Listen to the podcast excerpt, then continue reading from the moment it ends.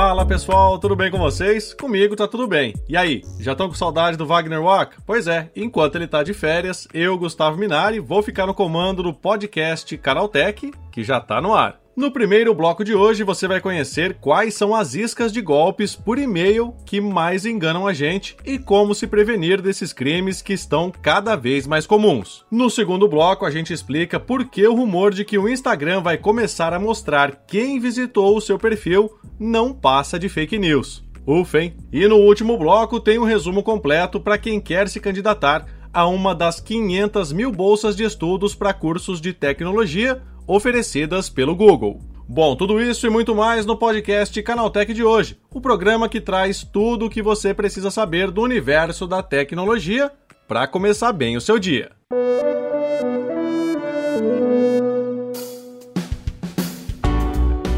Olá, seja bem-vindo e bem-vinda ao podcast Canaltech, o programa que atualiza você sobre as discussões mais relevantes do mundo da tecnologia. De terça a sábado, às 7 da manhã, a gente traz três acontecimentos tecnológicos aprofundados direto para o seu ouvido. Lembrando também que a sua segunda-feira não precisa ficar sem podcast. Você pode ouvir o Porta 101. O link está na descrição desse podcast aqui. Não se esqueça de seguir a gente no seu aplicativo preferido para receber os episódios novos em primeiríssima mão. Ah, e aproveita para deixar uma avaliação para a gente por lá. Combinado? Então vamos ao primeiro assunto de hoje.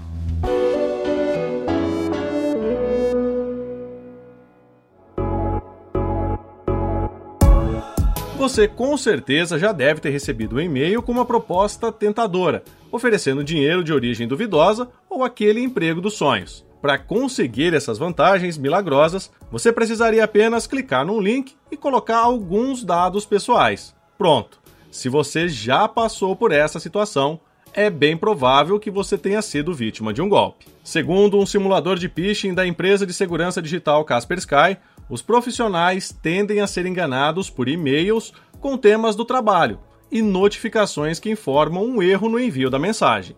Quase uma em cada cinco pessoas, ou seja, entre 16 e 18% das vítimas, caem nesse tipo de golpe, olha só. De acordo com as estimativas, 91% de todos os cyberataques começam com um e-mail de phishing, e esse golpe está envolvido em 32% de todas as violações de dados bem-sucedidas. Segundo as simulações da Kaspersky, os cinco tipos mais eficazes de e-mails falsos usam iscas como falha na tentativa de entrega, com a mensagem infelizmente não foi possível entregar o seu e-mail, ou e-mails não entregues devido a servidores de correio sobrecarregados. A pergunta: o que melhoraria o seu trabalho na empresa vinda de um suposto RH tem uma taxa de conversão por clique de 18%. Olha isso. O phishing mais criativo geralmente apela para mensagens como novo código de vestuário para toda a empresa.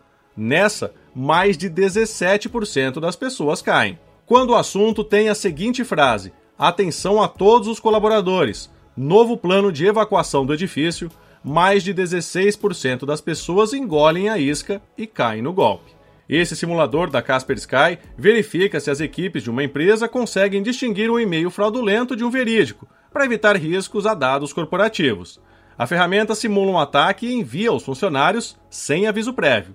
Aí esses resultados vão servir para avaliar a necessidade de complementar o treinamento de quem falhou nesse teste. As estatísticas mostradas aqui foram baseadas nos resultados de quase 30 mil profissionais de 100 países entre janeiro de 2021 e maio de 2022. O levantamento mostra também que as pessoas parecem estar mais vacinadas contra determinados tipos de golpe. Os e-mails que ameaçam o destinatário ou que oferecem benefícios imediatos parecem ser menos convincentes. Um modelo com o tema Eu pirateei o seu computador e conheço o seu histórico de pesquisa teve 2% de taxa de clique, enquanto ofertas de Netflix grátis e de dinheiro tiveram apenas 1% de sucesso. Para se prevenir contra esses outros ataques de phishing, a empresa de segurança digital faz algumas recomendações que valem para todo mundo e não apenas para o pessoal do mundo corporativo. A primeira delas é ensinar os funcionários a identificar quais são os sinais básicos que indicam e-mails de phishing, como uma linha de assunto dramática, erros de digitação, endereços de remetente inconsistentes e ligações suspeitas.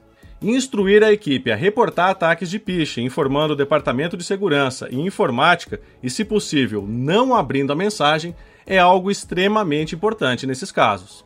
Por último, manter o sistema operacional atualizado e adotar softwares de segurança que consigam bloquear ações maliciosas completam a lista para manter o ambiente digital livre da ação dos cybercriminosos. Então, na dúvida, nem abra o e-mail, porque isso pode evitar muita dor de cabeça.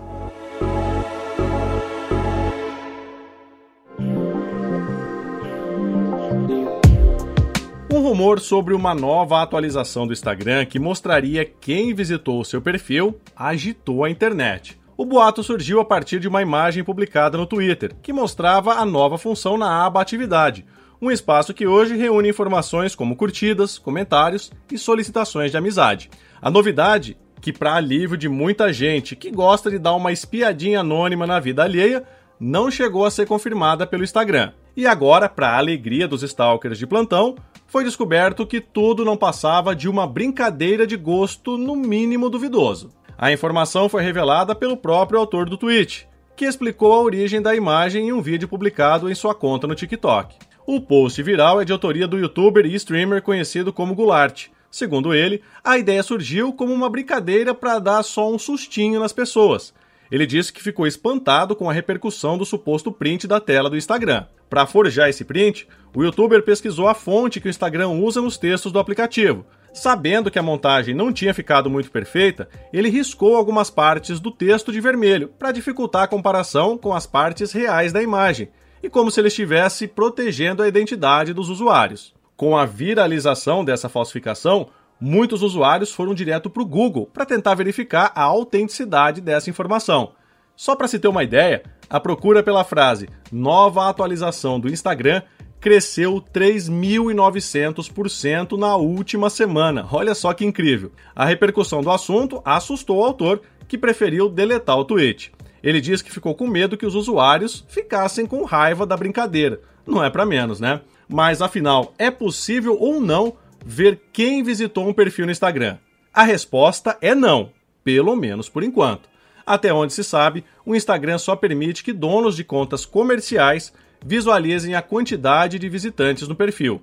O recurso está disponível na seção Instagram Insights, mas mesmo assim não revela a identidade das pessoas que acessaram a conta. É claro que existem vários sites na internet que oferecem esse tipo de serviço, revelando a identidade dos stalkers, mas é sempre bom lembrar que nenhum deles é reconhecido pelo Instagram e podem até usar as contas dos usuários para roubar dados ou cometer outros tipos de crimes virtuais. Então, ainda dá para dar aquela bisbilhotada na conta do crush ou da ex-namorada sem ser pego no flagra, pelo menos por enquanto.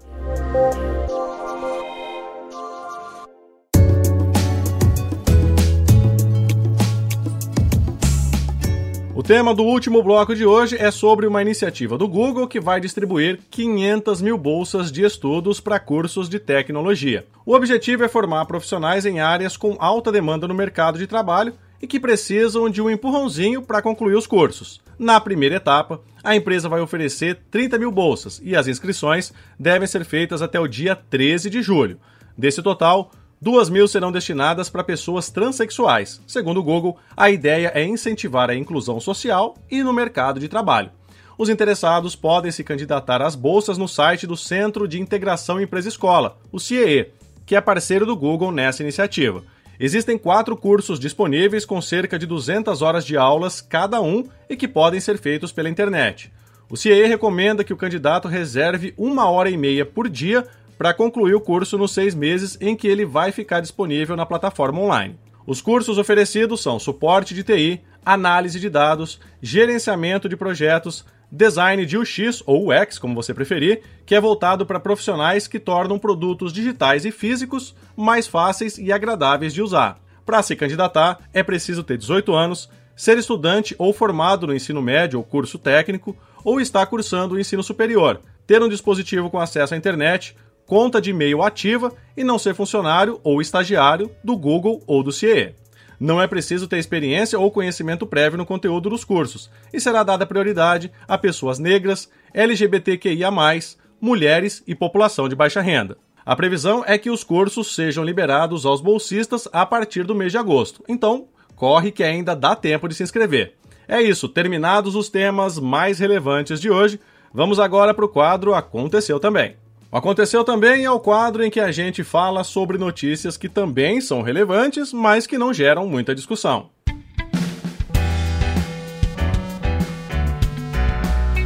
A Binance promoveu um dos maiores influencers do TikTok a educador sobre criptomoedas no ecossistema Web3. O italiano senegalês Cabe Lame, de 22 anos, que ficou famoso publicando vídeos no TikTok e outras redes sociais, será embaixador global da organização. Segundo James Hotwell, vice-presidente global de marketing da Binance, Cabe se tornou um ícone cultural e um dos criadores mais divertidos do mundo. A Web3 é considerada a terceira geração da internet ela foi criada para diminuir o controle das grandes corporações da rede mundial de computadores sobre os usuários e funcionar de maneira descentralizada. Com ela, músicos poderão divulgar os seus trabalhos em plataformas sem precisar depender de organizações centralizadas como Spotify ou YouTube. Essa nova tecnologia é geralmente associada às criptomoedas porque compartilham os princípios fundamentais da descentralização e igualdade de acesso às tecnologias. O WhatsApp pode aumentar o tempo limite para excluir mensagens enviadas no aplicativo. O tempo pode saltar do atual 1 hora, 8 minutos e 16 segundos para prazos maiores de 12 horas ou até 2 dias. A novidade foi visualizada pelo site especializado WA Beta Info, que compartilhou um print de tela no qual diz ter apagado uma mensagem enviada no dia anterior para todos em um mesmo grupo. Além do tempo, os desenvolvedores do Zap também testam uma opção para dar mais poder aos administradores dos grupos. Segundo o WA Beta Info, eles serão autorizados a apagar qualquer mensagem enviada, exercendo uma moderação mais efetiva. A Movidesk, uma empresa de software de atendimento ao cliente, lançou a Universidade Movidesk, uma plataforma educacional digital e gratuita com cursos exclusivos sobre estratégias, metodologias e boas práticas de relacionamento com o público. O sistema busca levar a experiência da empresa para o mercado e tem como público-alvo gestores e profissionais de atendimento. Na estreia, a Movidesk lançará uma certificação completa de liderança em atendimento e suporte, um curso para lideranças, analistas e até líderes experientes nessa área. A expectativa é atingir mais de 4 mil alunos em três meses. As vagas são gratuitas e todos os alunos vão ganhar um certificado no final do curso. Como parte da estratégia para reduzir o consumo de tabaco entre os europeus, a União Europeia quer banir o uso de tabaco aquecido com sabores nos 27 países que compõem o bloco. A medida ainda não foi aprovada, mas foi proposta após a identificação no aumento do consumo de dispositivos eletrônicos para fumar, conhecidos como DEFs. Segundo o relatório da agência, o consumo de produtos de tabaco aquecidos ultrapassaram 2,5% das vendas totais no mercado de tabaco da União Europeia e gradualmente estão se popularizando. Caso aprovada, a proibição abrangeria apenas produtos de tabaco aquecidos com sabores. Nesse caso, o uso de cigarros eletrônicos não seria afetado pela medida proposta, já que tem funcionamentos diferentes.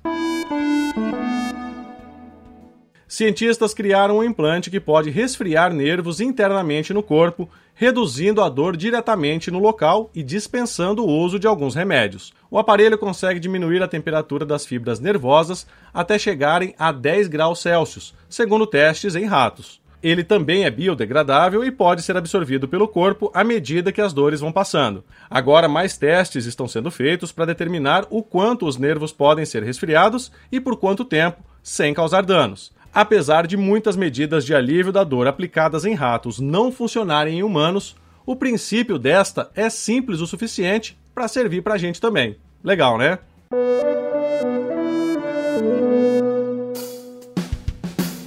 Com essas notícias, nosso podcast Canaltech de hoje vai chegando ao fim. Lembre-se de seguir a gente e deixar uma avaliação no seu aplicativo favorito de podcast. É sempre bom lembrar que os dias de publicação do programa são de terça a sábado, com um episódio novo às 7 da manhã, para acompanhar o seu café. Esse episódio foi roteirizado e apresentado por mim, Gustavo Minari, e editado por Vicenzo Varim, com a coordenação da Patrícia Gnipper. O programa também contou com reportagens de Fidel Forato, Augusto Dalla Costa, Alveni Lisboa, Márcio Padrão e Diego Marques. A revisão de áudio é da dupla Mari Capetinga e Gabriel Rime, com trilha sonora de Guilherme Zomer. Agora o nosso programa vai ficando por aqui. A gente volta amanhã com mais notícias do universo da tecnologia para você começar bem o seu dia. Até lá, tchau, tchau.